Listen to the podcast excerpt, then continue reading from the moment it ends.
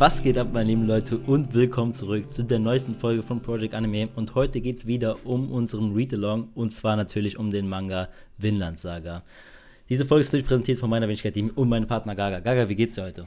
Mir geht's sehr gut und äh, schön, dass ihr wieder eingeschaltet habt zu einer weiteren Folge von unserem Read-Along. Und das freut mich natürlich auch. Wir befassen uns heute mit den Chaptern 101 bis 115, also 115 noch inkludiert ich schätze, wir reden natürlich auch ein bisschen über Chapter 100. Das passt einfach so von der Story, mhm. weil wir damit natürlich ähm, letztes Mal den letzten Arc abgeschlossen haben, endlich. Diesen ganzen Farm-Arc, wo Thorfinn Sklave war. Ihr wisst alle eigentlich, was es war. Wir haben da genügend Folgen gehabt, wo wir darüber geredet haben. Und endlich sind wir zurück in der Heimat. Wir sind back auf Island. Und auch leider nicht für eine zu lange Zeit, aber wir haben so diese Reunion bekommen. Und da wollte ich dich einfach direkt erstmal als erstes fragen, wie fandest du es denn so, ähm, endlich mal wieder diese Charaktere, die wir in den ersten Chaptern gesehen haben, wiederzusehen? Also sehr, sehr wholesome. Also ich fand es sehr, sehr schön, das einfach zu sehen. Vor ja. allem nach all den Strapazen, sage ich mal, von Thorfinn. Äh, all Strapazen Kämpfe, ist ziemlich milde ausgedrückt, Mann. Ja, äh, all diese Herausforderungen, die Thorfinn eigentlich so hinter sich bringen musste und da jetzt endlich wieder zurückkommt. Natürlich war es jetzt nicht die Bilderbuch-Rückkehr, dass sie ihn alle in den Arm genommen haben, ihn gefeiert haben, dass er eigentlich wieder zurück ist. Er hat ja, ja. ein bisschen, er hat schon ein bisschen mit seinen Problemen zu kämpfen gehabt. Er wurde ja. wie ein Fremder eigentlich behandelt am Anfang. Auf jeden Weil man darf ja nicht vergessen, er hat ja das Dorf verlassen, als ein junger Mann, also als ein kleines Kind war mhm. und kommt zurück als erwachsener Mann. Da, da fiel es eigentlich den meisten schwer überhaupt zu glauben, dass er es tatsächlich ist. Seine Schwester erkennt ihn kaum wieder. Aber da gab es einen schönen Moment mit seiner Mutter, als sie direkt wusste, das muss Thorfinn sein, als sozusagen die Augen von Thors sieht und dass er ihn sozusagen sehr, sehr ähnelt. War sehr, ja, sehr Mann. schön zu sehen und im Großen und Ganzen sehr schön einfach. Also schön sage ich jetzt oft, aber es ist einfach, es ist, es ist so. es ist halt, ne, dein Herz will sagen, dass es einfach schön war. Und so war es auch. Ich fand es auch ganz witzig eigentlich, dass er dann ja auf dem Schiff war und so gesagt hat, okay, ich werde jetzt die wieder sehen und so alle wie soll ich jetzt mein Gesicht machen? Wie, wie, wie grüßt man Leute, die man so lange nicht gesehen hat? Und ich konnte da so ein bisschen relaten, weil so viele meiner Familie lebt auch in Griechenland. Apropos Griechenland, es geht ja auch jetzt im Manga ja, um Griechenland, ja. halt das Beste. Ähm, viele meiner Verwandten leben halt noch in Griechenland oder eigentlich fast alle. Und dann immer so, wenn ich die jahrelang nicht sehe, so, alle, wie begrüßt man so ja, Verwandten, die man seit Jahrhunderten gefühlt nicht gesehen hat. Deswegen konnte ich auf jeden Fall gut mit ihm relaten. Und natürlich, man kann es ihn auch nicht übel nehmen, auch dass Ilva, also seine Schwester, erstmal so richtig so misstrauisch ist, den kaputt haut ja. und sowas. Ähm, vor allem, die dachten ja, er sei ja gestorben. So, wie soll denn auch so ein Mensch, so ein, kleiner, wie ein kleines Kind überleben, wobei die ganze Crew gestorben ist, Thorsten so alle tot. Äh, er wurde nie gefunden. Macht schon Sinn, dass man dachte, dachte, er ist tot. Leif war ja eigentlich wirklich, oder wie spricht man den aus? Live. Live. Live. Äh, Leben also. Das Live, ähm, ja, der Einzige war, der irgendwie daran geglaubt hat, Thorfinn ja irgendwann mal wiederzufinden. So, er hat ja nie also, daran, äh, gezweifelt. Genau, und man muss da wirklich so gut heißen oder wirklich honorieren, dass er diese Ausdauer besitzt, dass er immer noch wieder sozusagen dieses Versprechen, was er Torsa gegeben hat, dass er sich darum kümmern wird, dass er es eingehalten hat. Also der ist ja wirklich um die Welt herumgereist, hat immer wieder nachgefragt. Der hat ja zum Beispiel auch Bugeye irgendwie rekrutiert, weil er dachte, das wäre Thorfinn gewesen. Ja. Also auch eine witzige Geschichte so. Ja. Aber das, diese Reunion, muss man wirklich sagen, ist eigentlich live zu verdanken, dass er da nie diese Hoffnung verloren hat, dass er irgendwo da draußen ist. Aber auch verständlich auf der anderen Seite, dass man irgendwie, wenn ein Kind, was so sechs Jahre alt ist, mhm. verschwindet und nach all den Jahren kein Zeichen wieder zurückbekommt, dann ist es wirklich naheliegend, dass man denkt, okay, das, das ist höchstwahrscheinlich ist er gestorben. Aber so ist es nicht geworden. Ähm, er kommt zurück, er integriert sich so langsam wieder in die Familie, er erzählt ihnen ja auch alles, so was passiert ist, die ganzen Strapazen. Es war auch und, mega, Digga. Das ist alles nochmal so auf den Bildern zu sehen, so ist auch zwei, drei Seiten, ja. äh, was er wirklich so durcherlebt hat. Schon verrückt. Ähm, wobei, wo, bei was für allen Sachen wir ihn schon begleitet haben, was wir alles gesehen haben, und wo wir mhm. jetzt an so einem Punkt sind, wo wir so damit so endlich so irgendwie abgeschlossen haben und wir auf ein ganz, neuen, ganz neues Projekt hinausschauen können, worauf wir genau. natürlich noch in der Folge eingehen werden. Äh, Thema Windland natürlich. Ja, also das hat das alles so erzählt und man sieht so diesen Ausdruck von den Leuten, was er alles durchgemacht hat. Also ich glaube, nach diesem Gespräch waren keine Zweifel mehr da und man konnte ja. ihn auch danach verstehen, als er sozusagen formuliert hatte, was er so, was er so angehen möchte, so sein Ziel, sein Traum von Windland. Mhm. Ich glaube, von allen Leuten war es klar, okay, das muss er machen und seine Mutter unterstützt ihn ja auch bei diesem Vorhaben. Sie hat ja auch gesagt, ich kann es ja so am besten nachvollziehen. Sie und Thor sind ja auch geflüchtet von den Joms-Kriegern, genau. um Frieden finden zu können, um diesen Krieg und der Gewalt sozusagen den Rücken zu wenden. war sie auch die eine der ersten, die gesagt hat, ey, du musst dein Ziel verfolgen, du musst sozusagen auch diese Reue und diesen Weg, den du bestritten hast oder formuliert hast, du musst dem nachgehen. Und ja. ich finde, das war ein guter Grundstein so für den neuen Abschnitt, den wir jetzt beginnen. So dieses Frage nach, wie schaffen wir es nach Windland? Natürlich, wir kriegen sehr viele Informationen, was auch Windland betrifft in den Chat dann. Ähm, und auch viele Herausforderungen, die es braucht, um dieses Ziel zu erreichen. Ja. Und eines davon ist halt dieses Finanzielle. Und damit beschäftigen wir uns jetzt, glaube ich, in den nächsten Chaptern sehr viel. Ja. Und wir sehen ja auch so, er formuliert ja seinen Plan, okay, wir brauchen viele Ressourcen, wir brauchen ein Schiff, hunderte von Leuten, wir müssen da was aufbauen, wir müssen ein Jahr durchkommen und das ist ja sozusagen auch so ausformuliert. Und das erste, was wir machen müssen, ist ja halt sozusagen Investoren zu finden, um dieses mhm. Projekt zu realisieren. Ja. Und es hat sich halt gut angeboten, dass es in der Stadt oder ähm, in dieser Region einen Mann gab, der sehr, sehr wohlhabend ist, Halfdan, mhm. den wir bereits aber schon kannten. Ne? Also viele Leute nur als kurze Erinnerung, er war ja auch der, einer der, der, ersten, die wir getroffen haben, die sich ja mit Thors angelegt haben, weil ja sein Sklave entflohen genau, ist ja. und er sozusagen ihn runtergejagt hat und Thors hat ihn ja freigekauft für, sein, für mhm. seine Schafe. Und er wurde so ein bisschen introduced ja eigentlich als Bad Guy. So, ja, als jemand, der Fall. rücksichtslos ist, der so Sklaverei gut, gut heißt. Und von dem möchten die jetzt eigentlich Geld zurückhaben. Mhm. Und wir kriegen ja auch seine Ansicht mit, dass er so gezeigt wird. So, ich glaube, ähm, der hieß auch Halfdan The Chainer, also der, der, ja. der Fessler, der Fessler? der, oder so, der mit den Ketten oder sowas. Der. Kettner. und ach, ich weiß nicht, ich weiß nicht, wie deine Einstellung war, aber als ich es gelesen habe, ich dachte mir so, es wird einiges passieren, aber ich glaube, die kriegen nicht das Geld von dem Mann. ja, also er sah mir jetzt nicht so äh, großzügig aus äh, mit seinem ja. Geld. Ähm, ich muss sagen, natürlich wurde er hier auch so ähm, immer wieder so als ja, irgendwie böse ähm, gezeigt oder so. Der war immer so mit so einem ganz dunklen Gesicht und sowas, immer so immer so ein grimmiges Gesicht, genau, was grimmiges so Gesicht. Stressig wirkt, ja. Aber ich fand so, er war jetzt nicht so krank verwerflich von den Sachen, die er macht. Er ist immer zu diesen Leuten gegangen, also vor allem mit diese, der hat ja viel Land gehabt, weil er immer diesen Leuten geholfen hat und die Leute es dann aber trotzdem halt nicht rausgeschafft haben aus der Misere und so und dann mussten die im Endeffekt das Land abgeben. Ich meine, es ist eigentlich im Endeffekt nur ein Business-Move gewesen. So, ich, er gibt ihnen ja den Support, die haben es dann nicht geschafft aber er war ja nicht so ein Hund, dass er die dann irgendwie so umgebracht hat oder sowas. Er hat die ja meistens mhm. leben gelassen und sogar unter ihm arbeiten lassen. Und alle waren eigentlich zufrieden, die Leute, die in seiner Crew waren.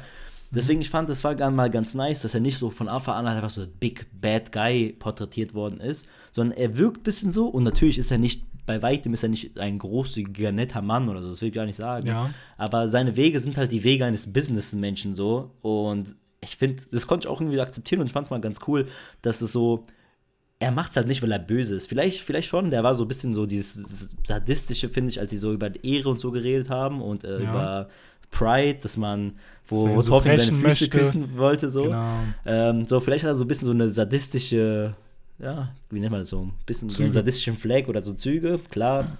Aber so im Großen und Ganzen finde ich ihn jetzt nicht einfach ähm, so als einfach einen bösen Charakter, den man unbedingt hassen muss. Genauso auch sein Sohn. Der ist zwar so ein Lauch natürlich, äh, wie ist er nochmal, Sig Sigrid oder Siggi? Ähm, Siggi. Aber er war jetzt auch nicht so einfach das Böse, finde ich. Nein, also ich gebe da vollkommen recht. Also als wir ihn gesehen haben und auch so seine Pläne nach so gezeigt bekommen haben, da war auch so von vornherein klar, okay, er ist nicht von Grund auf böse. Der hat ja. auch dieses Beispiel genannt von diesem einen Farmer, der sich ja widersetzt hat, sozusagen seiner Hilfe und so zu stolz war genau, und ja. dann tot sterben musste und hat er auch sozusagen so einen anderen Mann erklärt, dass das Konsequenzen nach sich hat, wenn man sich nicht helfen lässt. Genau. Und dass er eigentlich gar nicht will, dass es so endet, dass da mhm. irgendwie Leute sterben, sondern schluck mal deinen Stolz runter und lass, dich, lass dir helfen, auch wenn es zu deinem Nachteil ist, wenn du keine andere Wahl hast. Mhm. Und dass er nicht so einfach blind dem Stolz hinterherrennt, sondern auch den Leuten aufweisen wird, okay, manchmal muss man auch diese bittere Pille schlucken. Es war nicht ganz so cool, dass er, er wirkt halt nicht so altruistisch im Sinne von, ich unterstütze nur dich, ich will ja, nur das klar. Beste haben. Aber du sagst es, das ist so ein Business-Manöver, ja. aber er sieht nie so den Menschen irgendwie als etwas Schlechtes und was er so Leid zufügen muss, was ja, ihn so genau. gut macht. Also, da gebe ich dir schon recht. Sehr interessant und es ist auch nicht das typische, er ist böse, Thorfinn kommt, überredet ihn und gibt ihm sozusagen den Sinneswandel und er wird dann alles gut, ja, unterstützt ihn so, weil das, das kennt man ja auch. Ja. So dieses Naruto-Phänomen, sage ich mal. aber, nein, jeder hat so seine Standpunkte und die er auch vertritt und die er einfach mhm. zeigt und sich nicht einfach so überreden lässt. Es wirkt halt alles sehr nachvollziehbar. Und wir kriegen ja mit, wir kriegen ja auch einen neuen Charakter sozusagen äh, introduced Gudrid, so ein junges Mädchen, was verheiratet werden soll in der Familie von Halfdan. Ähm, was ich aber nicht irgendwie in diese Rolle einfügen möchte. Ne? So, sie ist jemand, die sehr, sehr bestrebt ist, so Seglerin zu werden oder an, mhm. so Teil der Crew zu sein, äh, die Welt zu sehen. Ja. Ähm, interessant, dass sie gezeigt worden ist. Ich fand es sehr, sehr plötzlich, was sie anging. Also, ähm, also nicht nur, dass sie von aus dem Nichts kam, sondern wir kriegen sie zu sehen. Und auf einmal kriegen wir direkt eine Backstory hinterher und sie hat so ja. die Connection mit Live und sie möchte unbedingt raus. So alles zu passend formuliert, meiner Meinung nach, aber. ich ähm, ich finde, das gab so, so einen kleinen Shift, das war dann auf einmal wieder, das passiert immer wieder in der ganzen Serie. Thorfinn ist ja nicht mehr so krass im Mittelpunkt, sondern es geht dann um die mhm. neuen Charaktere, die wir jetzt zu sehen bekommen.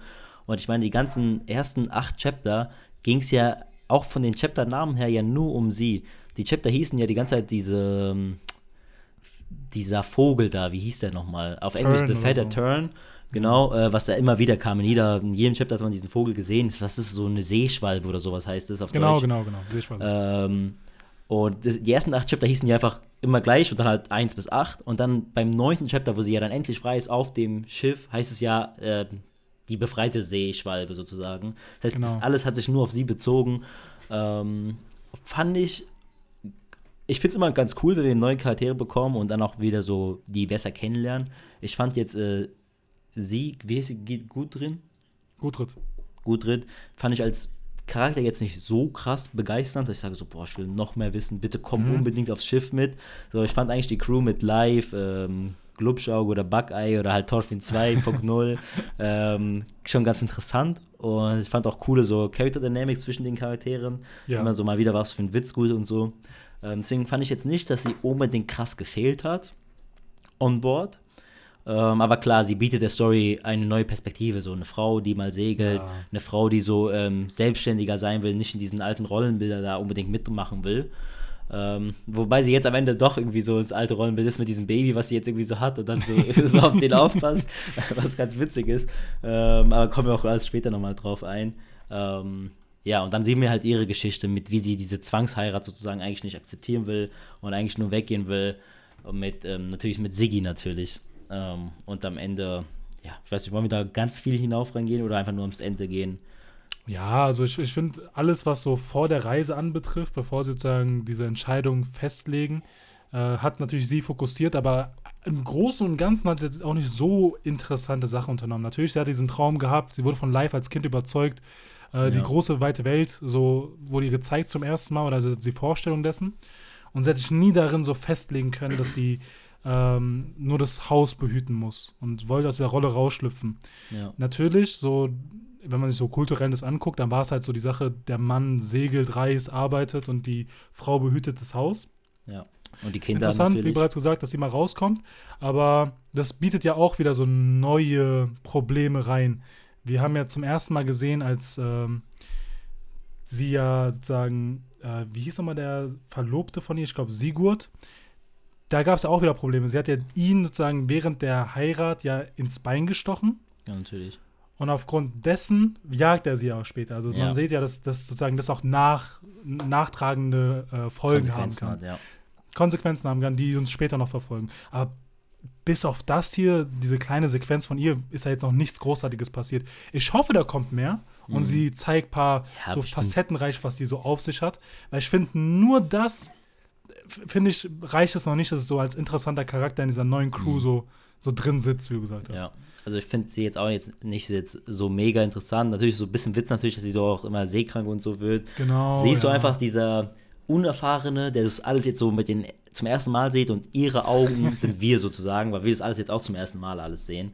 Mhm. Ähm, kann ich also verstehen, dass sie dabei ist. Ich bin nicht mega gespannt, wie ihre Reise aussehen wird, weil ich kann mir gut vorstellen, dass sie halt einfach selbstständiger wird. Die wird anfangen, äh, die wird lernen zu kämpfen, selbst irgendwie so mal auch irgendjemanden beschützt oder sowas. So wie jetzt am Ende haben wir auch noch diesen neuen Charakter kennengelernt mit Hild, diese Frau da.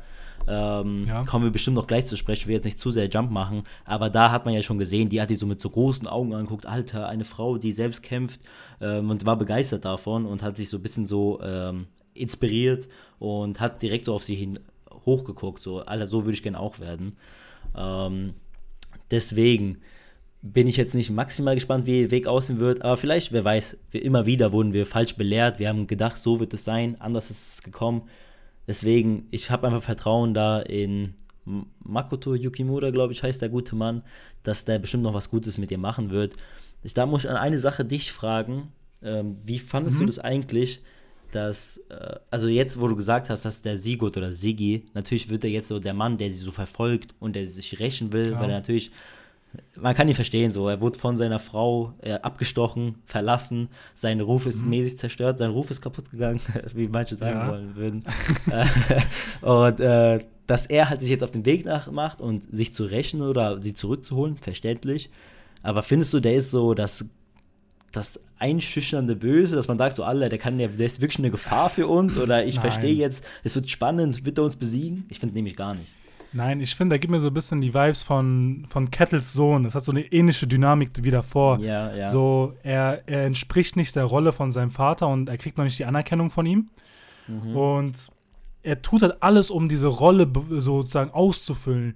Derjenige, der den Clan übernimmt, der Verantwortung übernimmt, der, ähm, der seine Familie intakt hat. Aber ich glaube, in seinem wirklich wahren Herzen ist er das eben nicht. Sein Vater konstruiert auch immer damit, dass er sehr so zu hitzköpfig ist. Er kann seine Männer nicht ganz führen, aber er zwingt sich zu sehr selbst in diese Rolle. Und ich mhm. glaube, diese ganze Konfrontation mit Gudrit wird ihn sozusagen einfach so aufzeigen, dass er vielleicht nicht dafür gemacht ist. Und es auch, auch nicht schlimm ist, dass er vielleicht nicht der Rolle so 100% äh, betrifft, sozusagen als neuer Clan-Anführer, sage ich mal, oder als neuer Kopf der Familie. Ja also ich glaube, nur dafür ist die Dynamik gut, aber ich glaube jetzt nicht, dass er jetzt ihn da irgendwie hinterherjagt und dann irgendwie noch einen neuen Kampf sucht und dieser verschleppt. Das ja. sehe ich halt einfach nicht. Weil er auch irgendwie so ein Witzcharakter immer mal wieder ist. Immer so für genau. so einen Witz gut, seine Augen werden dann mal immer so diesen kreisrunden Dingern und so, äh, als sie ja gesagt haben, dass sie ja gestorben sei und so. Deswegen, ich, der gibt mir einfach nicht den Vibe so, okay, der könnte wirklich eine Gefahr für unsere neue Crew jetzt werden. Ähm, deswegen, also ich kann verstehen, vielleicht will er ihm halt so einen Character Arc geben, dass wir auch sehen, wie er wächst und vielleicht sich auch so löst, wie, ähm, genau. wie, wie äh, Gudrid selbst, dass er sich auch mhm. lösen kann vom Vater oder von diesem Rollenbild, dass er so sein werden muss wie sein Vater. Genau, genau. Aber so viel mehr in der Story weiß ich gerade nicht, wie es aussehen soll mit ihm. Als Charakter kann ich verstehen, wo er hingeht, aber nicht so, wie sein Bezug in diese Story selbst sein wird, weil natürlich haben wir ihn jetzt für so zehn Chapter kennengelernt, aber würde er jetzt auch nicht hinterhergekommen sein, würde ich mir nicht denken, aller fuck, wir haben Sigi verloren. Das wäre wär mir okay. Ja, er hat auch diesen Prinz Soku-Move gemacht, der so, ich muss meine Ehre wiederherstellen, ich komme ja. komm seither nicht mehr zurück und er verlässt das. Und seine, und seine Crew ist auch so geil, die ihn so immer wieder aufweisen, Bro, wir sind, wir sind das nicht, wir können yeah, das nicht machen. So. I'm not him. ja, ja. ja, also es ist, es ist mehr so, so humoristisch aufgepasst, einfach diese ganze Sequenz mit ihm und, sie, äh, und äh, Gudrit. Was aber viel interessanter finde, ist irgendwie, irgendwie der Vater, weil er wirkt irgendwie sehr sehr kalkuliert, er wirkt nach einem Plan. Er mhm. ist auch derjenige, der sozusagen der, der Grund dafür ist, dass unsere Crew ja sich auf den Weg macht nach Griechenland. Ähm, genau. Es gab ja das große Gespräch, wo sie versucht haben, das Geld irgendwie zu bekommen, ähm, was ich sehr, sehr interessant fand zwischen äh, Thorfinn und ähm, also seiner Gruppierung, so live, Thorfinn einer ja. gegenüber äh, Halfdan. Da gehen ja zu ihm hin und erklären ihn so, ja, wir brauchen Geld, wir wollen Vinlandsaga entdecken. Ja äh, oder da sozusagen uns verfestigen und dann neues, so ein neues Land äh, etablieren, um sozusagen die Träume zu erfüllen, die sie haben. Mhm. Und er bringt da eine interessante sozusagen Information hinein, dass es schon mal ein Projekt gab, die genau. erste Expedition. Ja. Ähm, dass Vinland-Sage anscheinend wirklich ein Land ist, was schon gefunden worden ist, also natürlich von Live und seinen Sagen, ähm, aber auf der anderen Seite, dass Leute schon versucht haben, Vinlandsage sozusagen zu kolonisieren oder ein Land dazu zu schaffen oder zu etablieren. Mhm. Und dass es kein geringerer war als der Bruder von Live. Genau. Ähm, und dass diese Expedition halt gescheitert ist, weil dieser sozusagen ähm, einen großen Kampf ausgeartet ist mit den, äh, mit den Ureinwohnern und den Einwohnern des Landes. Ja. Und das eigentlich ein großer Misserfolg war. Und ich finde das sehr, sehr interessant. Ja, das ist eben interessant, weil es mehrere Sachen aufmacht. Also zum einen eine Frage, die wir uns schon sehr, sehr früh gestellt haben, schon von diesem Read-Along, was es denn mit Vinlandsage auf sich hat. Ob es mhm. jetzt wirklich jetzt nur ein Land ist, also in dem Fall halt Amerika. Ich ja. glaube, damit machen wir uns Ist halt Alter, sehr, sehr naheliegend, wenn man sich die Karte anschaut. ähm, oder ist es doch eben auch ein Symbol für Freiheit und mhm. äh, so Hoffnung?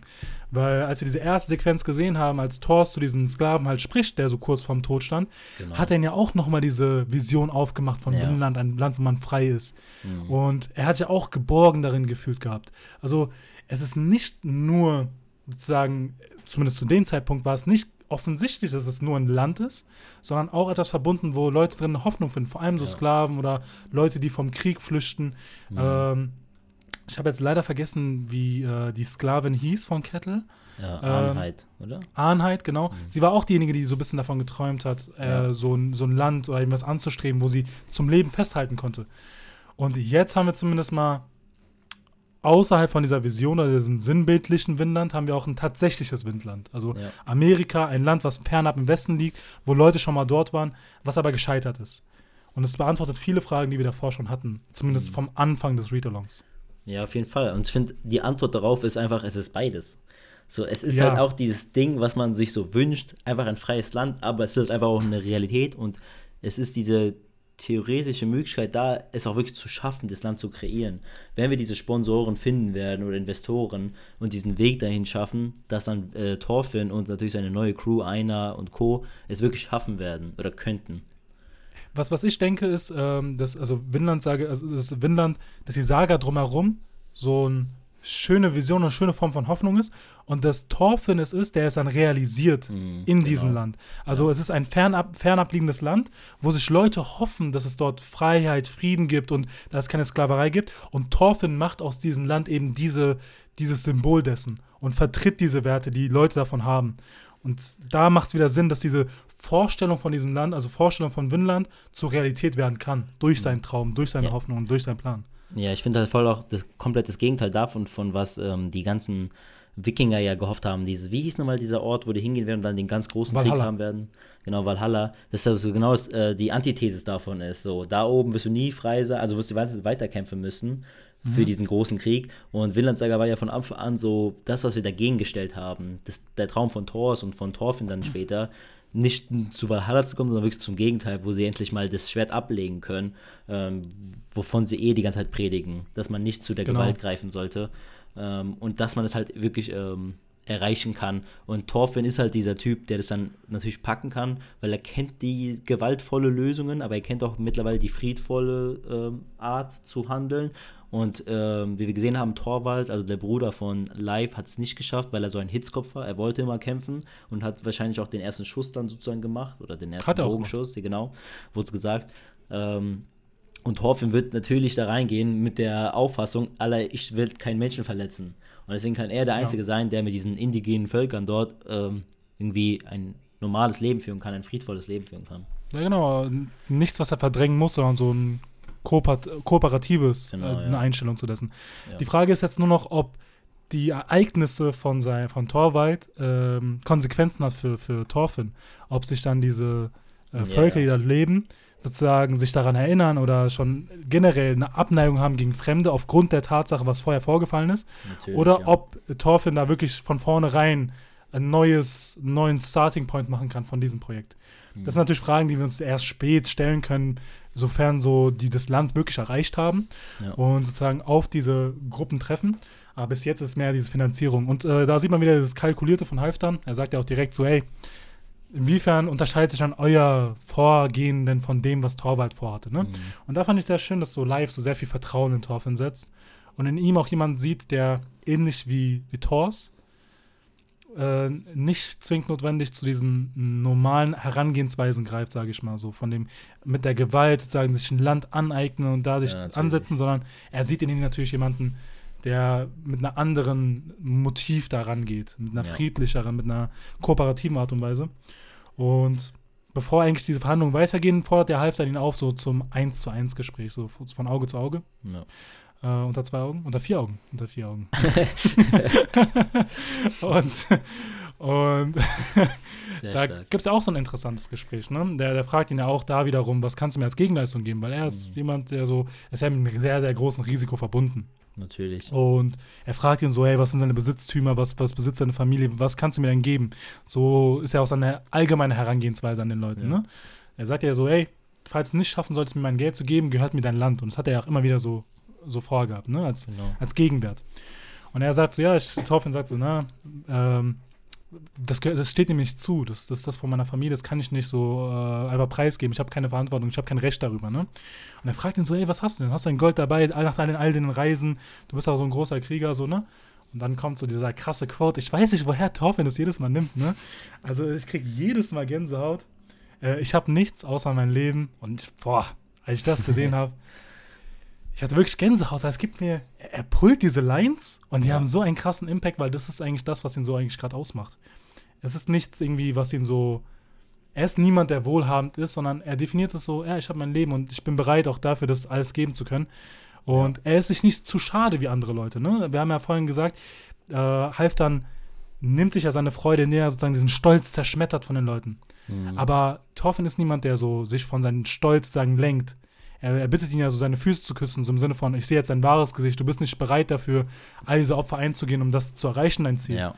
Und man sieht in Torfins Augen so, ey, er ist, er ist alles bereit zu geben. Er wäre bereit, seinen Arm zu opfern, um dieses Ziel zu erreichen mhm. für das Größere. Und da sieht man wieder so seine Bereitschaft dafür. Natürlich auch einfach, wie sehr Torfen sich geändert hat von diesem rachsüchtigen, ähm, von stolz erfüllten Menschen zu so einem. Von Rache erfüllt auch vor allem. Ja, habe ich ja gesagt. Achso, stolz auf das, aber ich meine Rache. ich, aber davor habe ich Rache gesagt. Achso, ich habe beides achso. gesagt. Nevermind, nevermind.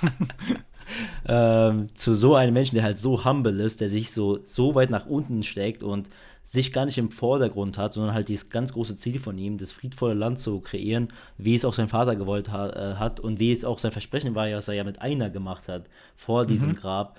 Ähm, und dass ihm da alles egal ist. So, er steckt halt seinen Stolz mal zurück und das ist auch, finde ich, eine richtige Message. So, das wird ja auch immer so auch in der Bibel gesagt und ich finde, es passt auch ganz gut, dass er ja da so Fokus drauf war und sowas. Es passt von den Sachen, die wir davor von ihm gesehen haben.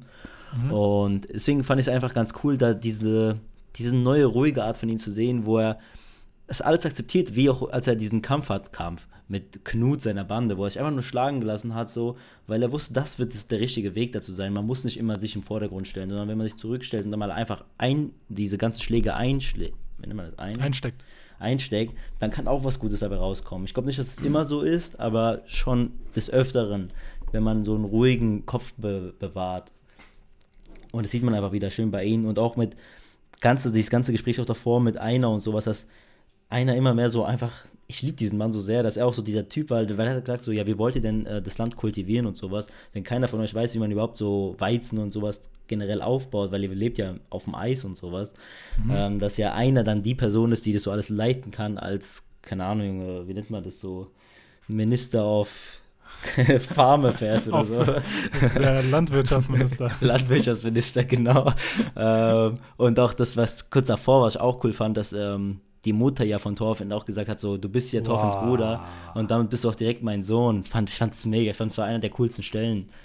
Weil einer hat ja auch seine Familie verloren und dann, dass er mhm. da so seine zweite Mutter findet oder so, fand ich aber was Nices. Ja, vor allem, das macht noch so schön diese Bindung zwischen Thorfinn und Einer. So, ne? Die betiteln ja. sich nicht nur als Brüder so einfach nur so, sondern die sehen sich auch wirklich so einen Verbund. Nicht nur, dass der Traum, das da ist, ja. sondern auch dieser Zusammenhalt zwischen den beiden, dass sie wirklich durch dick und dünn gehen würden, dass sie alles füreinander tun machen tun würden. Das, das ist einfach so schön anzusehen. So eine Brüderschaft oder so eine Bindung. So selten, aber so schön. Auf jeden ähm, Fall. Aber was ist krass ist ja, dass diese Impression von, von, äh, von, ähm, von Halfdan ja nicht erlischt, weißt du? Ihn beschäftigt ja immer noch so von vornherein, so was Thorfinn ist. Er sagt ja auch so, äh, als es ja um, diese um diesen Vogel ging, diese Seemöwe, das war auch eine krasse Szene. Er hat ja, er hat ja diesen Vogel ja eingesperrt mhm. Und der hat so Thorfinn gefragt, ey, warum lässt du nicht einfach frei, ne? Und er meint so, nein, der wird so, so nicht überleben, ne? Also das ist Winter und er ist immer noch hier, wenn wir ihn rauslassen, das wäre brutal, weißt du, er würde ja. erfrieren. Und praktikabel wäre es, ihn einzusperren, so, es vertritt einfach seine Haltung.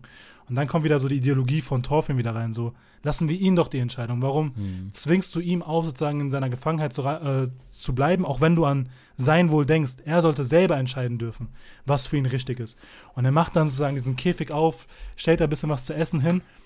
Die Möwe oder diese Seeschwalbe zweifelt nicht lang und fliegt da davon. Ja. Und er beweist ihn ja sozusagen dann halb da vom Gegenteil, ne? So, er sagt ja, okay, es ist besser, wenn wir ihn da eingesperrt lassen, er wird es auch so nicht zurückschaffen. Mhm. Ähm, das ist weniger brutal und ich sehe in das Wohl des Vogels selber so ein. Ja. Aber Thorfinn hat eine andere Stellung Und dann sagt er auch selber so, ey, ich sehe, du bist der Sohn von Thor, so diese Haltung. Mhm. Er vertritt ihn wirklich wieder. Und ähm, du hast ja auch gemeint gehabt, auch in den ersten Folgen von so einem Read-Along, wie krass es auch war, dass wir so überzeugt waren von Thors. Und ich finde, wie cool er damals war, das vertritt jetzt Thorfinn wirklich so respektabel jetzt. Auf jeden Fall, ja.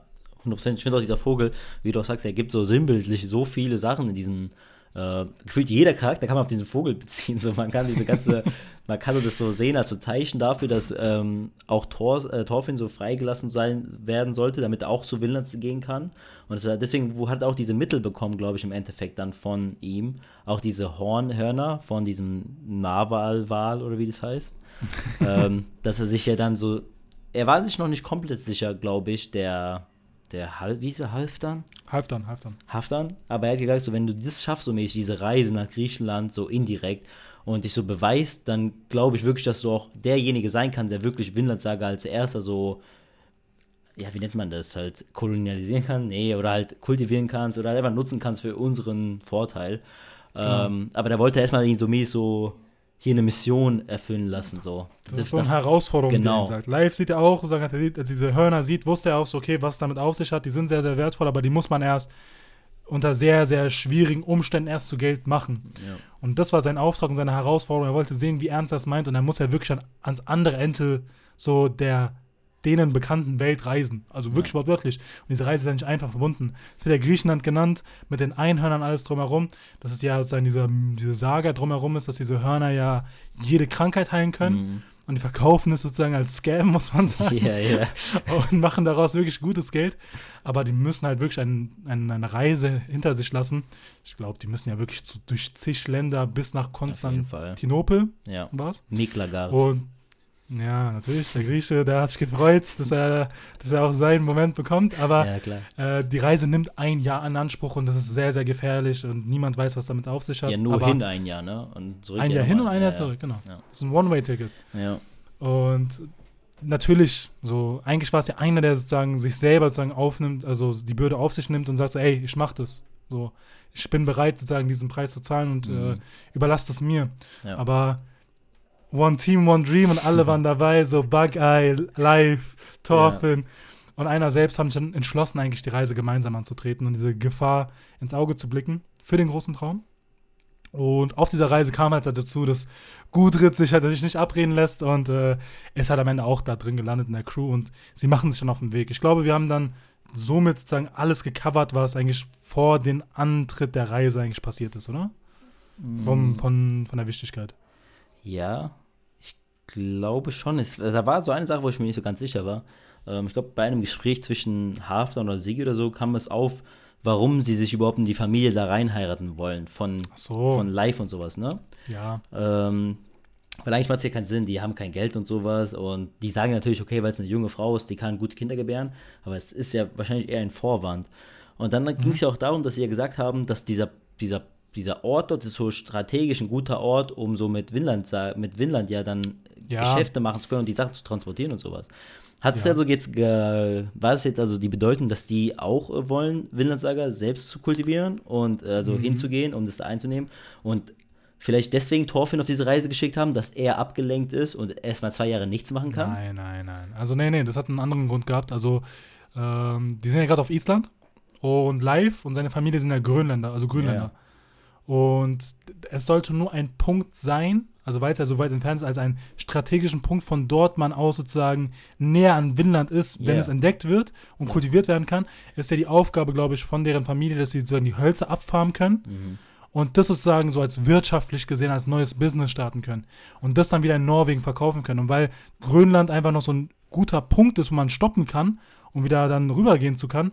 Deswegen wollten sie da reinheiraten. Nicht, weil sie irgendwie Geld haben oder weil sie wissen, wo Windland, also Windland ist, um davor anzukommen, sondern weil sie äh, die Beziehung zu der Familie nutzen wollen, als dort als Zwischenstopp, um nach Windland zu kommen, wenn das sozusagen kondensiert wird. Ja, aber als war dieser Plan, dass sie heiraten, war ja schon vorher geplant, bevor sie ja wussten, dass Thorfinn das als Ziel hat, äh, Windland zu erreichen. Und deswegen habe ich das Gefühl, vielleicht ist es wirklich unterschwellig eine Bedeutung für uns, dass, es, dass sie vielleicht das wirklich auch als Ziel haben, selbst dahin zu gehen und dass dann auch vielleicht unser nächstes großes Konflikt sein könnte, dass so zwei Mächte dahin kommen. Also ich, ich will es nicht komplett abschreiben, ich weiß nicht, aber ich fand, so hat es ein bisschen geklungen. Weil warum sollten die, die, die sind ja wohlhabend, warum wollten die nicht selbst versuchen, da was zu machen? Er hat ja die Ressourcen. Weil, weil, ich, weil Live die Familie ist, also weil Live und seine Familie wissen, wo Winland ist. Deswegen. Also die, die, ich glaube, nur nach Westen zu segeln, ich glaube, das ist jetzt not the way, weißt du, ich meine, also natürlich, wenn man sich so betrachtet, eigentlich nur nach Westen so eine lange Zeit. Ja, und so war das ja bei dem ersten Mal, würde ich, also die wussten ja auch nicht, wo das ist, sondern haben sie zufällig Aber entdeckt. die wissen ja nicht, dass Winland Saga so ein riesen Content ist, dass sie nur nach Westen Winland. gehen müssen, sondern, die, ja, Winland, sondern vielleicht denken die ja, okay, das ist nur ein spezifischer Punkt, der so, keine Ahnung, eine gewisse Route erfordert. Die können ja nicht wissen, dass das einfach nur nach Wissen und dann kommen wir schon an. Weil sonst würde ja jeder darüber fahren. Ja, aber die Geschichte waren ja, dass das Land ja, haben die ja gesagt, es ist äh, ohne Ende. Die sind so lange an der Küste gefahren, wie sie nur wollten. Da kam nie ein Ende. Das waren ja die Geschichten, die die da zurückbekommen haben. Ja, Deswegen, ich weiß nicht, ja. ich, ich würde das nicht komplett abschreiben. Ich hatte irgendwie das Gefühl, vielleicht war ich auch nur scheiße, aber ich finde es wichtig, das vielleicht mal im Hinterkopf zu haben, ähm, weil, also, ich, weil es halt noch erwähnt worden ist. Ja, also falls Half dann irgendwie da versucht, gegen äh, Thorfinn zu kämpfen, Dimi hat es gecallt. Und, genau, und falls, und falls nicht, falls dann ist Half egal. als Familie jetzt auf einmal anfängt, äh, Hölzer abzuschlagen, nachdem Thorfinn es gefunden hat, habe ich richtig gecallt, okay? Das ist ein 50-50-Bet. Genau, also ganz wichtig. Ähm, aber ja, damit auch mit diesen ganzen Horn, diesen Hörnern, die ihnen ja gegeben worden ist und diesen ganzen Sagen, dass die Griechen glauben, dass es vom Einhorn ist und die äh, damit jede Krankheit heilen können, fängt unser neues Abenteuer an. Unser ja. Seeabenteuer auf One Piece angelegt hier.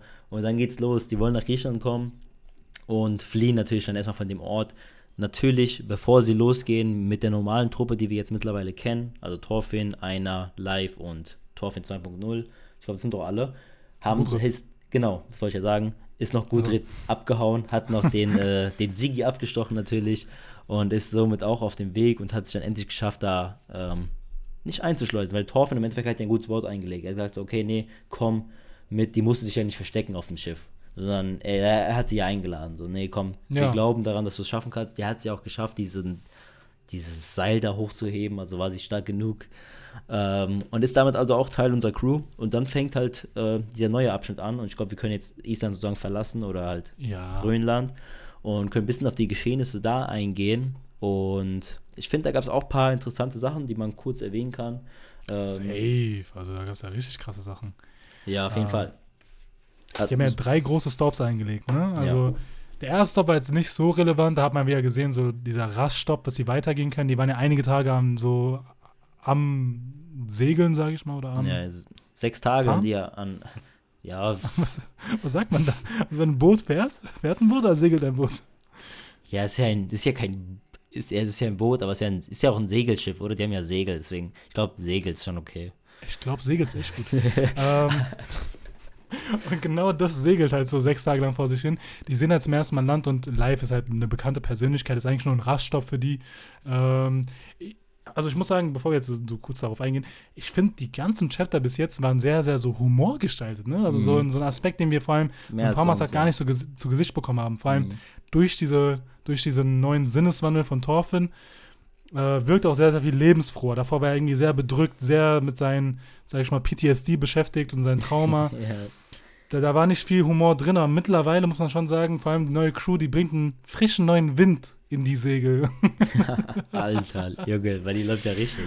Ja, auf jeden Fall. Ich fand es aber ganz nice auf Färöer-Insel, muss ich sagen, dass wir dann wieder mal sehen, Live ist einfach ein geliebter Mensch. Er ist einfach ein guter Storyteller. Die Leute lieben ihn, die Leute ja. schätzen ihn, alle laden ihn gerne ein, wenn er vorbeikommt, helfen ihm, geben ihm Essen, Trinken, was auch immer.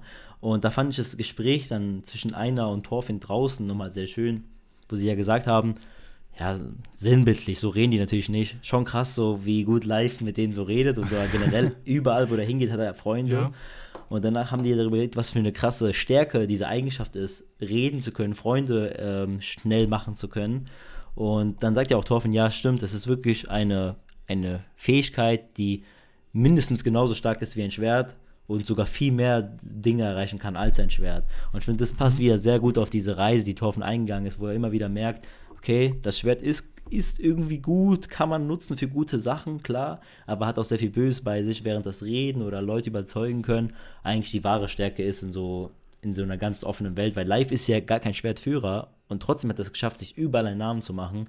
Alle kennen ihn, alle lieben ihn. Er hat fast keine Feinde so und hat nie ein Schwert gehabt. Er musste niemanden so einschüchtern, sondern nur durch diese eine Fähigkeit, reden können, Freunde machen können, ist er zu so einem krassen Mann geworden. Und Thorfinn, man sieht in seinem Blick da am Ende dieses Chapters, dass er da wirklich so denkt, so, Alter, echt krass, dass es auch so geht. Er ist echt Weg. begeistert davon. Ja. ja. Und das, das war, da war ja auch dieses Thema, weil in Färöerinseln ist ja dann der Torst ist ja dort gestorben, ne? Das war ja dort, als Astelat ja. ihn ja angegriffen hat. Und da war das wieder zum ersten Mal so ein bisschen dieses Thema äh, mit, äh, mit ein, einer? Da ist auch einer, oder? Einer, ja. Sein Kollege, ja, okay. Weil ich habe ihm in meinen Notes habe ich Ghana geschrieben. Wer war nochmal Ghana? Hä, hast du gerade Pause gedrückt? Nee.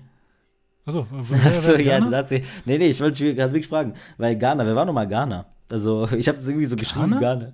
Ja, gab es auch irgendein Ghana? Egal, scheiß drauf, Leute. Äh, wir haben auf jeden Fall nicht pausiert. äh, weil ich habe einfach nur falschen Namen geschrieben, deswegen war ich mir gerade unsicher, aber der Mann heißt ja einer. Ähm, das ja, da in, die Insel war ja der Ort, wo, wie gesagt, Thors gestorben ist. Und da wieder zum ersten Mal haben wir in Thorfinns Charakter gesehen, diese Möglichkeit, dass vielleicht ein Schwert doch eine Sache ist, die er wieder nutzen muss, vor allem auf dieser Reise. Und er so gedacht hat, ja, stimmt, Thor hat immer gegen das Schwert gepredigt, aber selbst hier hat er es immer dabei gehabt. Also egal wie sehr er dagegen war, so als letzten Ausweg hat er es dabei gehabt und hat es auch am Ende ge ge gezogen, sozusagen, um Thorfinn und den Rest des Schiffes irgendwie zu beschützen.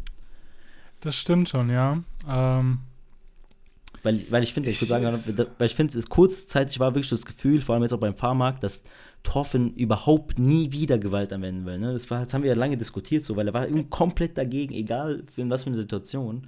Und ich finde, hier war das zum ersten Mal wieder dieser Glimpse, so, hm, vielleicht merkt er doch, dass es als Notlösung, wirklich als letzte Notlösung, äh, doch okay ist, ein Schwert zu benutzen.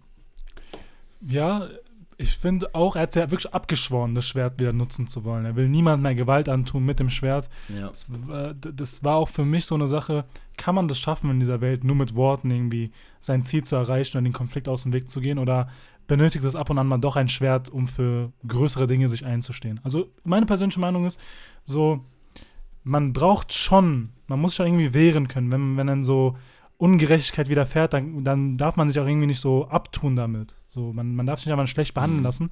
Aber erst war so eine sehr lange Überzeugung davon, dass wenn man ähm, das auch so kommunikativ lösen kann, dass man das diplomatisch lösen kann, dass, dass es nicht immer wieder das benötigt und dass es wirklich das Last Resort ist, das letzte Mittel, wozu man greifen sollte. Und ja. damit war ich auch ganz einverstanden, dass es ähm, immer das letzte Mittel sein sollte und dass man alles andere versuch, versuchen mhm. sollte, auch wenn man sich selbst runterstellen muss. Und ich glaube, er sieht auch so die Aktion, die sein Vater gebracht hat damals, auch so als letztes Mittel, um sozusagen seine Leute verteidigen zu können. Und am Ende hat er auch das Schwert wieder weggeschmissen, weil er wusste, ich brauche es nicht, weißt du? Ja. Ähm, aber auch sehr emotionaler Moment für ihn, so nach diesen, dieser, all dieser Zeit wieder an diesem, Port, äh, an diesem Punkt anzugelangen, äh, sich wieder damit so auseinanderzusetzen. Aber auch wieder hier ist es schön zu sehen, diese Charakterentwicklung, dass er nicht irgendwie nochmal zurückfällt oder in Emotionen ausbricht oder sowas im Sinne von, dass er an sich selber zweifelt, sondern dass ihn eigentlich das auch so ein bisschen bestärkt. Und der hat damit so abgeschlossen komplett. Und genau. Es hebt nicht wieder diese. PTSD so hervor und so. Ähm, genau. Ich habe auch noch mal kurz gegoogelt. Es gab keinen Ragnar in Vinland Saga. Ich war einfach nur lost, wie es aussieht. Ähm, und äh, was da auch noch mal geil war, war das Gespräch dann, nach, nachdem er das gesagt hat, so okay, vielleicht ist das Schwert doch irgendwie noch eine Möglichkeit als Notlösung, so in dem Sinne, hat ja äh, einer ihn ja so bestätigt oder ihm so ein gutes Gefühl gegeben, so, egal was du machst, Thorfinn, auch auf dieser langen Reise, wo das vielleicht darauf ankommen muss, dass du es wieder benutzen, ich weiß, wer du bist. Und das hat ihn ja dann überzeugt so und ihn dann nochmal gestärkt, weil er hat sich ja so Gedanken gemacht, so, okay, ist es Schwert okay, ist es nicht okay? Mhm. Aber durch einer, dass er ihm gesagt hat, so, ich weiß, wer du tief im Herzen bist sozusagen, weil er sich sicher, egal ob er irgendwie dazu wieder zurückfällt, auf mal Schwertkämpfe zu müssen, heißt es nicht, dass er wieder der Typ ist, wie er damals war. Ich glaube, das ist so seine große Angst, dass er genau. wieder in diesem in dieser Tollwut verfällt, wo er dann wieder denkt, so, Allah, ich bin einfach nur ein Kämpfer und ich muss nur töten und so, sondern ja. wenn er es einsetzt, weiß trotzdem seine wahren Freunde oder seine Familie, wissen, dass er nicht so im Herzen ist, sondern er es nur benutzt hat, weil es halt die letzte Lösung war. Vor allem diese Angst, sich selber zu verlieren und wieder da rein zu gelangen. Es ja. war ja auch Aslat, der so in seinen Träumen mir mal gesagt hat, du bist ein sehr, sehr du hast sehr viel Glück gehabt, dass du aus diesem, diesem Ort rausgekommen bist, weil es sind sehr, sehr wenige, die, wenn sie mal wirklich genau. im Kampf drin sind oder in diesem ja. Schlachtfeld, die schaffen es nicht wieder raus. Und auch die Tatsache, dass er diese ganze Schuld schon auf sich geladen hat. Und er meinte auch so, ich kann es nicht mehr tragen, noch einen Menschen mit mir rumzutragen, der so ein Opfer ist von meinen Taten oder das Opfer ist von meinem Schwert oder Gewalt mhm. oder vom Kampf. Und ich glaube, das ist halt die große Sache, was ihn so stoppt daran. Was auch gut ist daran, was ihn stoppt. So, nicht, dass es jetzt heißt, dass er irgendwie begrenzt ist und dass er nicht irgendwie handlungsfrei ist, sondern er ist sich bewusst, dass es falsch ist und äh, es ist auch gut, dass man da sehr, sehr forschend und sehr, sehr nachdenklich darüber ist und sehr ja sich damit beschäftigt auch. Und gut gehandelt von ihnen, sage ich mal. Und auch diese Unterstützung von einer zu haben, dass er da nicht irgendwie so in Angst verfällt und aus der Angst heraus falsche Entscheidungen trifft, ja. ist auch sehr, sehr wichtig. Nur weil du jetzt nicht mehr das Schwert zücken musst, heißt jetzt auch nicht, dass du irgendwie paralysiert sein musst, wenn, wenn ein Kampf ausbricht oder dich selber verlierst.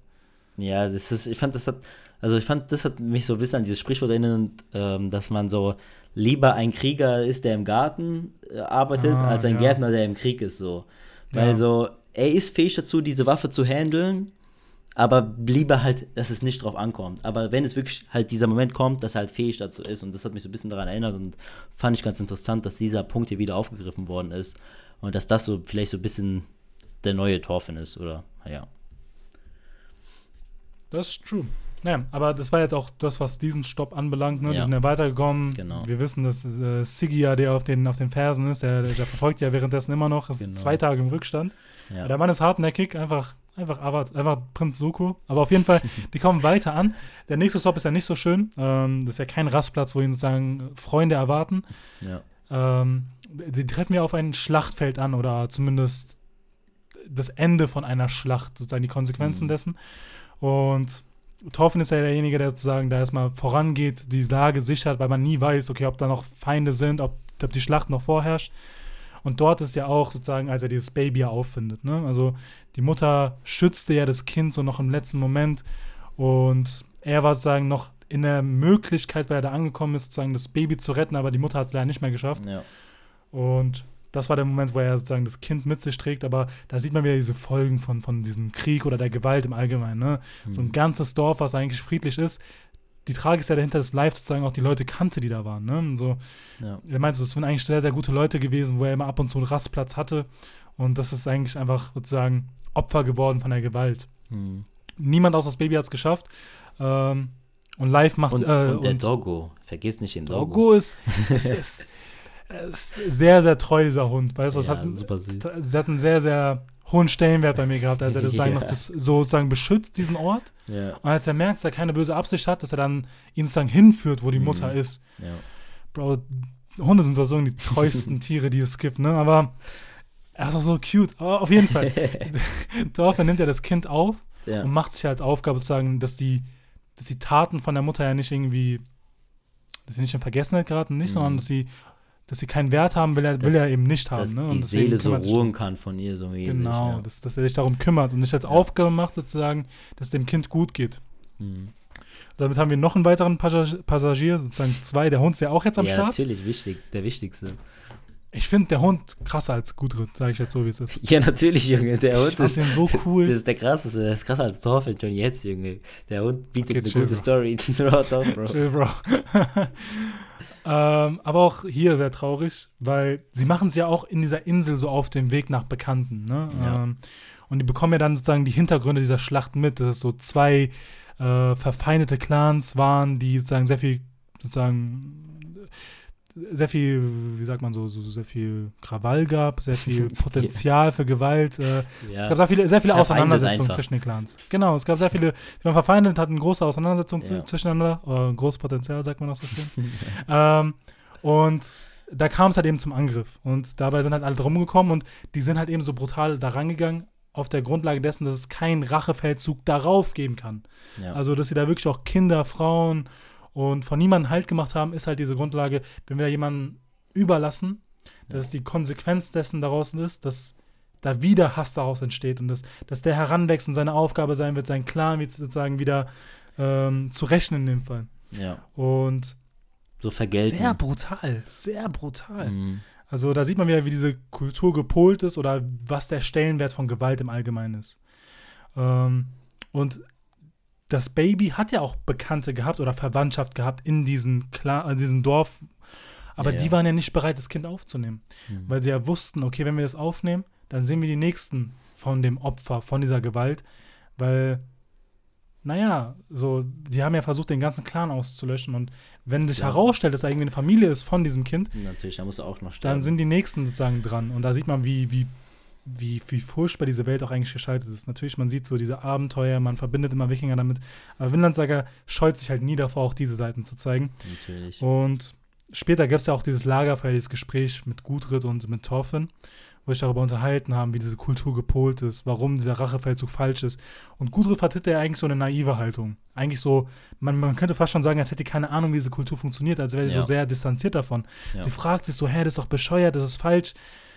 Und Torfin ist derjenige, der es dir jedes Mal wieder erklären muss, wie, wie die Welt gepolt ist und wie falsch die doch tatsächlich ist. Im Sinne von, es ist naheliegend, es ist, es ist, die machen es ja aus dem Grund heraus, Frieden zu schaffen, weil die Konsequenzen für Mord ist ja die Vergeltung und die diese Ausbalancierung, sage ich mal, von Mord, dass es Konsequenzen haben kann, ist darin gesetzt, dass Leute sozusagen eine stärkere Vergeltung ausüben, deswegen die Leute deswegen nicht zum Mord greifen sollten. So habe ich es zumindest verstanden. Ja.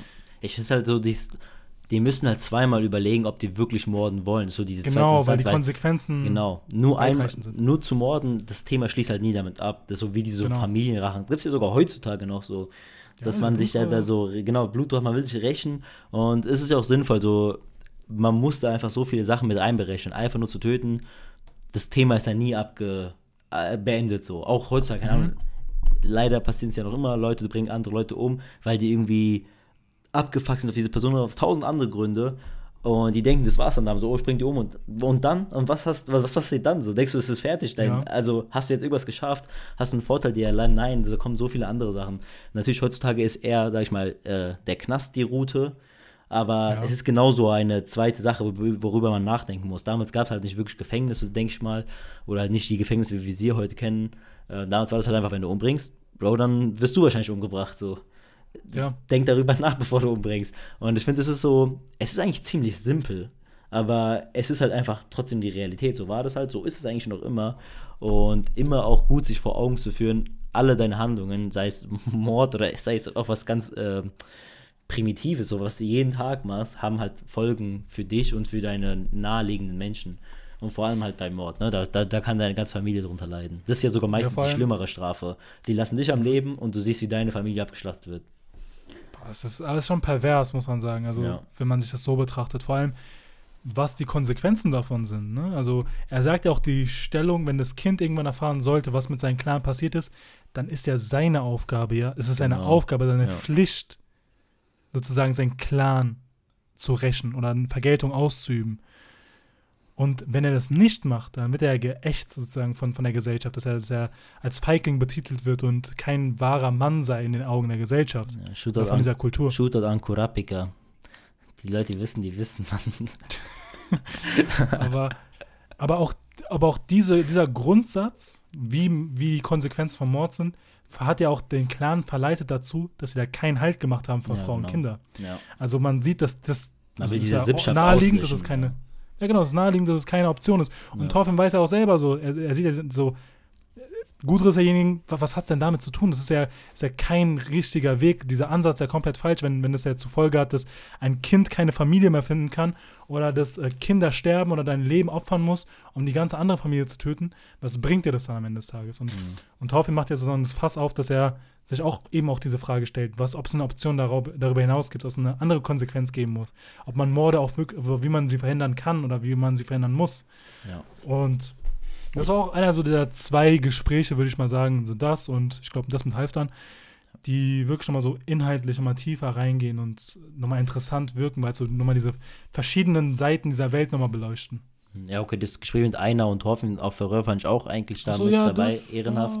Ja, Aber ja, auf jeden Fall. Ich finde, es, es gibt ja so diese, dieses Zeichen, dass Torfin ist auf gar keinen Fall mehr eine Naive oder sowas, in keinem Belangen an seines Denken, dass er so sagen würde, so, ja, ich wünsche mir auch, dass es nicht existiert. So ein Torfin von Anfang an ist so, ne, es ist halt einfach so. Das wirst genau. du auch nie hier rausbekommen aus diesen Kulturen. Und dann die Lösung, da, da, äh, die Lösung dafür ist halt nicht dieses Wunschdenken, ob warum denn oder es ist so scheiße, bitte nicht, sondern mhm. ich muss halt was Neues machen, eine neue Kultur genau. vielleicht aufbauen und dafür muss ich halt nach Windlandsaga kommen, um das dann dem Ganzen ein Ende zu machen. Und das ist halt noch mehr ein Grund für ihn natürlich, Windlandsaga, Windland äh, natürlich zu machen, zu kreieren und da ein friedvolles Land aufzubauen. Ja. Ach, das, das, das sind immer so harte Topics, die aufgegriffen werden. Vor allem immer wieder dieses vor allem, ich habe das Gefühl gehabt, die ersten Chapter, die wirken noch so distanziert von diesem Tenor, den der Manga eigentlich so aufgreift. Dieses Düstere, diese Konsequenzen vom Mord, diese Gewalt, wie prävalent mhm. sie eigentlich so ist während dem Manga. Und ich muss sagen, die letzten Sequenzen wirken sehr so, hum so humoristisch aufgestaltet, weißt du? Man, man hat so eine kleine Gruppe, sie gehen auf die Abenteuerreise und auf einmal wieder wie so ein Schlag ins Gesicht sind wir mitten wieder im Geschehen. Ja. Und diese Welt ist halt eben so aufgebaut und wir, wir kriegen halt immer wieder diese, diese Ansicht nochmal zu sehen. Und Thorfinn ist halt immer wieder so konfrontiert mit dieser Grausamkeit der Welt und seine Pflichtbewusstsein, so Windern zu finden und zu ergründen, sage ich mal, wird immer größer dadurch. Ja, immer mehr verfestigt. Ja. Genau. Ähm, und auch jetzt die Frage, wie, wie geht es mit dem Baby voran? Wie, wie, wie denkst du, bleibst du an Bord der Crew? Äh, ich bin da ein bisschen, ich weiß ja nicht, weil die machen es ja so, so, zur Aufgabe, so eine passende Familie für ihn zu finden. Ja. Ähm, ich glaube auch, dass sie da irgendwie eine Familie finden, die ihn so abseits entweder von der Kultur bringen oder dass sie nicht dieses Fass aufmachen, so, so von einer weit entfernten Familie, weit entfernt von, diesen, von diesem Dorf, wo er sozusagen mit dieser Rache sozusagen eigentlich konfrontiert werden würde. Ja. Sondern irgendwo ist, wo die Familie ihn aufzieht, so mit Liebe, wie als wäre es ein eigenes. Ja aber gleichzeitig nicht sozusagen ihnen die Verpflichtung wieder aufmacht, ey, du musst deinen Clan sozusagen rächen. Natürlich. Ja, ich meine, wenn man es in irgendeine fremde Familie gibt, wird ja niemand erfahren, dass das dieses Kind von dieser Familie damals war. So, wie soll es denn herauskommen? Die haben ja keinen äh, DNA-Test da zufällig zur Verfügung. Bist du der Sohn davon? Deswegen, ich glaube, wenn der so da einfach irgendwie eine neue Familie finden würde, vielleicht in Norwegen schon, jetzt wo sie angekommen sind, mhm. als, als dritte Station, wäre das natürlich auch passend. Ich glaube halt, das Baby hat das Potenzial, da irgendwie coole Themen aufzugreifen, auch so für Thor von sein Denken, wie er beeinflusst worden ist von Thors als Vater, ob er vielleicht irgendwie so mäßig eine Vaterfigur einnehmen kann für dieses Kind. Natürlich, das ist noch sehr jung, er kann jetzt irgendwie nicht Moralwerte vermitteln oder so, aber mhm. mal schauen, wie lange das Kind uns begleitet. Ich glaube schon, dass da dass er für einige Chapter noch mit uns sein wird. Ich glaube nicht, dass ja, es schon. nur drei Chapter jetzt war, gefunden oh, und neue Familie. Dann gibt es irgendwie keinen Grund, das überhaupt in die Story reinzuführen, meiner Meinung nach. Ich finde auch irgendwie so ein cooles Duo, so der, der Doggo und das Baby. Das wird ja. auch irgendwie in so einem ersten Chapter so zusammen gezeigt. Super süß. Ja. Ähm, und ich glaube auch nicht, dass irgendwie Thorfinn so halbherzig das Baby an jemanden weiter genau, weggibt. Ja. Er hat ja diese Verpflichtung ja, ja aufgeladen, die passende Familie zu finden. Und ich weiß jetzt nicht, wie offen diese Leute so zu der damaligen Zeit waren, ein fremdes Baby so aufzuziehen, als wäre es das eigene. Ich glaube, da müssen, da müssen schon die richtigen Leute gefunden werden. Und ich glaube, bis zu dem Zeitpunkt sind die dabei. Aber ich glaube jetzt nicht, dass Thorfinn sich selbst in der Rolle dafür sieht, ein Baby aufzuziehen. Der Boy wusste nicht mal, wie man Windel wechselt oder was ein Baby ist und ja. wie oft man das ist so. Aber ich fand am Anfang dieser 15 Chapter, die wir gelesen haben, war ja auch das Thema, wo Ilva ihm ja gesagt hat, seine Schwester, ja, ich glaube, es ist mittlerweile Zeit, dass du dich jetzt endlich hier so settelst, heiratest, Kinder bekommst und als Fischer arbeitest oder so. Und Thorfinn war ja schon so, erstmal sich so, alle was, heiraten? So, daran habe ich noch nie gedacht. Der so, damn. Aber, aber danach war er ja schon so, hm, kann ich mir eigentlich schon gut vorstellen. Aber leider musste ich weiter, weil sein Ziel Winland, Winland ist. Also ich, ich sehe ihn natürlich schon mittlerweile langsam als Person, die irgendwie gute Werte an Kinder ermitteln kann. Das ist außer Frage. So, der ist ja immer mehr wie Thorst. Ähm, mal schauen. Ich meine, er war ja auch derjenige, der das Kind ja dann unbedingt auch mitnehmen wollte, weil ich glaube, Thorfinn 2.0 hat ja gesagt, warum lässt du es denn nicht vor der Tür einfach? Aber Bro, ich bitte dich. Also ich glaube, jeder aus der Thorfinn 2.0 hat das Kind mitgenommen. ja, so, aber, aber also dann war ja das Thema. Da gewesen, aber Thorfinn war ja der, der auch ähm, äh, Gudrid mitgenommen hat. Und dann hat ja Gudrid auch gefragt auf dem Schiff, ja, warum hast du es überhaupt gemacht? Wir sind ja für nichts fähig. So, das weder das Baby noch ich gerade so. Ich bin die ganze Zeit seasick und mhm. ich mache ja nichts wirklich an Bord. Warum wolltest du oder warum hast du uns erlaubt oder wieso hast du uns hier mitgenommen? Und dann hat er ja erzählt, so, ja, ich kannte mal einen, der war noch viel schlimmer und hat trotzdem nicht so eine Bestrafung oder hat trotzdem irgendwie so, ist bis hierher gekommen, äh, mäßig so im Frieden, ohne große Bestrafung. Dagegen seid ihr nichts so. Mhm. Und also, ich sehe Hoffen als Vater, Mann. Ich sag's, wie es ist, Mann. Ich sehe ihn als Vater. I don't know. Also ich, glaube auch für die ich Reise auch nicht, dass das Kind nicht die ganze Zeit dabei sein wird. Aber ich hoffe einfach am Ende von Vinland Saga der Story wird da ein Vater sein. Also ja, ja, natürlich so. Man will ja sehen, wie das, wie das Kind groß wird und ein schönes Leben hat. Ähm, es kann ja sein, dass es auch abseits von der Kultur einfach aufwächst, dass es halt nicht damit belastet wird, so diese, diese Rache ausüben zu müssen. Oder vielleicht eine andere. Ich glaube, da stehen oh, auch auf jeden Fall viele Türen offen. Oder am Ende jetzt, springen wir jetzt zum letzten Punkt ähm, damit wir hier das auch jetzt ähm, fertig machen. Wir sind schon eine Stunde fast dabei. Ähm, wir haben ja jetzt auf Norwegen Hild kennengelernt, diese Frau da, ähm, die auch eine gute. Boah, das habe ich mir auch gedacht. Ähm, die ja auch bekannt war für uns oder halt mindestens für Thorfinn. Ähm, vielleicht, wenn wir kurz noch beim Thema Baby sind, wird es so, dass sie äh, dass sie das Baby aufnimmt und dann so wie der verlorene Vater hat sie jetzt so eine andere Figur in ihrem Leben, die ihre Familie eh einen Sinn gibt, weil sie sagt ja, ich habe hier keine Familie mehr und so. Ich, ja. Die hat ihre ganze Familie verloren und Toffin war derjenige, der ihre Familie weggenommen hat und Toffin wird derjenige sein, der ihr eine neue Familie gibt. Es wird schon Sinn machen. Also ich habe es auch gesehen, sag ich dir so, wie es ist. Also Gudrit, äh, Hild. Äh, ich finde, ich find, Hild ist so das Gegenbeispiel zu Gudrit. So jemand, der unfreiwillig genau. in diese Rolle geschlüpft ist, wo sie sozusagen rausgenommen worden ist aus dieser Familie und nicht die Möglichkeit hat, das ja. wieder zu, zu, erlangen. Und auf der anderen Seite haben wir Gudrit, die nie in diesen Rahmen reingepasst hat und so das entfliehen wollte. Mhm. Und ich glaube, das Baby, ich glaube, niemand wäre besser geeignet als sie, so allein für ihr Storytelling und ihren Frieden finden zu können, halt eine Familie aufzumachen. Weil ich glaube, sie strebt es schon an, aber sieht es nicht mehr in ihrem Bereich des Möglichen. Aber ich glaube, mit dem Baby ist da schon eine passende Tür gefunden, also der passende Schlüssel zum Schloss. Ja, also noch nicht, weil die ist natürlich jetzt noch gerade voller Rache und so. Aber ich hätte mal getroffen, wird sie irgendwie überzeugen ja, können in ja, den nächsten ja, Chapter. Und dann wird sie äh, in meinen Augen sehr gutes Baby aufnehmen können. Weil es wird da wirklich halt Sinn machen von dieser Toffe. Nimmt die Familie, gibt so die Familie. So äh, am Ende kommt wieder falsch alles von uns und das Baby stirbt einfach jetzt im nächsten Chapter. Nee. No Aber ja, wir sind eigentlich da genau stehen geblieben. Wir haben natürlich erfahren, Torfin war derjenige, der damals die Familie, wie gesagt, von ihr umgebracht hat, oder zumindest den Vater beim Fliehen gerade eben. Das heißt, da ist auch eine gewisse Rechnung offen. Sehen wir auch am, beim letzten Chapter, Chapter 115, packt sie ja das, ähm, wie heißt es nochmal, das Ding, diese Waffe? Uh, Bo Armbrust. Nee, warte, warte. Armbrust, oder? Armbrust. Packt sie die oh, Arm ja, danke. Packt sie die Armbrust aus, aus und will halt Thorfinn erschießen zum, zu der Rache halt, um Rache auszuüben. Es war ja auch das Thema, ne, davor, diese obligatorische Rache, die kommt ja jetzt mhm. wieder zum Vorschein. Sie muss ja irgendwie rächen, ihren Clan. Ähm, aber na schau, ich glaube nicht, dass Thorfinn stirbt. Ich sag mal so, ganz bold, aber ich glaube, der stirbt nicht, Digga, in den nächsten Chapter. Ich weiß aber nicht. Ja, da bin ich mir nicht so sicher. ja. ähm, Vielleicht wird Thorfinn 2.0 der, der, der Hauptcharakter. Glubschauge wird neuer Thorfinn und der wird. Der hat auch keine Feinde. I have none. ja, ähm, er hat wirklich keine Enemies. Ähm, ja, klar. Das, äh, das Interessante ist ja, dass das Thorfinn ja zum ersten Mal konfrontiert wird mit einer Person, die er Schaden zugefügt hat. Also wir hatten ja einmal die ältere Dame, die er aufgenommen hat in England, bevor er das Dorf angegriffen worden ist von so seinen Haare gekämmt hat und so. Ne? Genau. Ja. Aber das war ja auch so technisch gesehen, er wusste, dass er sie angreift, aber es war nicht danach. Nachdem er sie angegriffen hat, hat er sie nicht wieder getroffen. Mhm. Aber jetzt zum ersten Mal konfrontiert zu werden mit seinen Konsequenzen und wie er damit umgeht, sozusagen äh, Sühne auszuüben ja. für seine Taten damals, das sehen wir jetzt. Und auch sehr interessant. Sie ist auch echt irgendwie cool, als sie den Bär abgeschossen hat. Mhm. Dass sie so Hunter-like ist. Sie ist auch auf dem Cover des neuen, neuen äh, Bandes drauf. Genau. Super cool. Ja ja, ich würde sagen, da bleiben wir am besten einfach stehen, weil, wie gesagt, wir sind genau gerade eben jetzt da vor beim letzten Kampf. Chapter vor dem Kampf, wo sie die Armbrust auspackt. Ähm, wir sehen, Toffen hat auch wirklich damit schon jetzt zu kämpfen, mit diesem Gedanken, dass er ihre Familie umgebracht hat. Ähm, ja. Gefällt natürlich Toffen gar nicht, so wissen wir mittlerweile, ey, er denkt halt nicht mehr so wie damals und, und schämt sich natürlich und will halt einfach Sühne leisten für die Sachen, die er damals gemacht hat. Ähm, deswegen, ich glaube, das ist ein guter Punkt aufzuhören.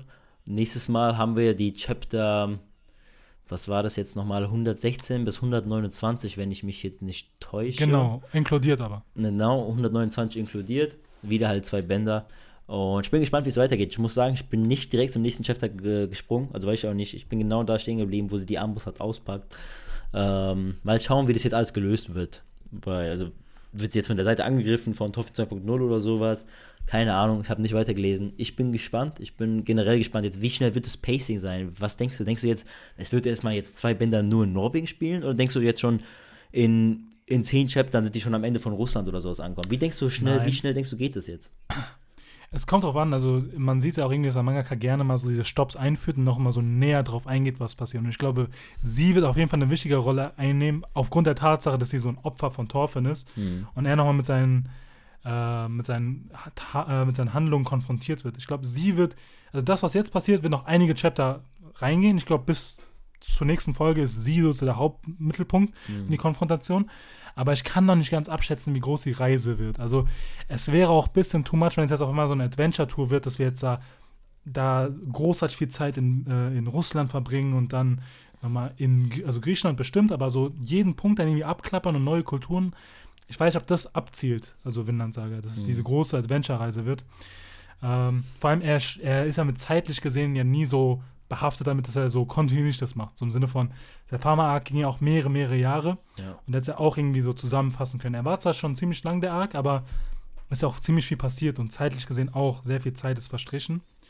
Ähm, auf der anderen Seite, wir sind ja schon über der Hälfte vom Vinland Saga drin. Ja. Also äh, ich glaube, der Manga läuft zwar noch, ja. aber der ist ja gerade so auf 200 genau. und ich kann mir nicht vorstellen, dass er gerade immer noch auf der Reise ist. Ja, das wäre too much auf jeden Fall. 100 Chapter da drinne Glaube ich auch nicht, aber ich glaube, es wird bestimmt so sechs Manga-Bänder sein oder so. Ah, ich glaube, ja, also ich kann mir so vier vorstellen, so, also vier so diese Mega-Dinge. Also ich glaube, so zwei, drei Folgen sind wir noch auf der Reise. Achso, ja, ja, ich meine vier normale. Also ich meine so, ja, diese zwei Mega, also diese zwei doppelte Bänder. Mal schauen, also was denkst du? Ich weiß wirklich nicht. Äh, denkst du, diese äh, aktuellen Chapter 200 sind, sind schon Winland, also wir sind schon auf Winland? Ich kann es überhaupt nicht einschätzen. Ich kann es auch nicht einschätzen, weil es sind ja auch viele andere Herausforderungen. Man, man, man ja, fragt genau. sich auch so, was es mit Knut auf sich hat, ob der nochmal eine Rolle spielt, äh, ob auf der Reise noch was Großartiges passiert. Ähm, er will ja auch die Leute irgendwie mobilisieren nach Windland. Er sagt ja, ja auch ein Schiff mit mehreren hundert Leuten, die genau. das auch kultivieren können, das Land. Wo er heute sich die Leute, äh, sind es Sklaven, die er da befreien muss. Also es, da können ja richtig viele Sachen noch passieren. Genau. Es ist ja bis jetzt wirklich nur die Finanzierung von dem Plan. Ja. Also es ist halt sehr, sehr schwer absehbar, was noch in dieser langen Zeit im Vinlandsaga passiert. Deswegen Mal schauen. einfach geduldig sein, wir lesen weiter und immer schön den Podcast hören. Mehr braucht man nicht. Ganz wichtig. Alles klar, ich würde sagen, äh, wir sind hier am Ende angelangt. Wenn ihr bis hierher zugehört habt, dann Respekt an euch. Danke, dass ihr zuhört. Sehr und ich, wie gesagt, ich glaube, so in ungefähr ein, zwei Wochen geht es dann auch weiter mit unserem Podcast, mit natürlich halt Read Along. Wir machen natürlich weitere Folgen äh, über andere Themen. Ähm, aber ja, vielen Dank dafür. Habt eine gute Restwoche und dann hören wir uns bei unserer nächsten Folge. Macht's gut. Ciao, ciao. Ciao, stay hard.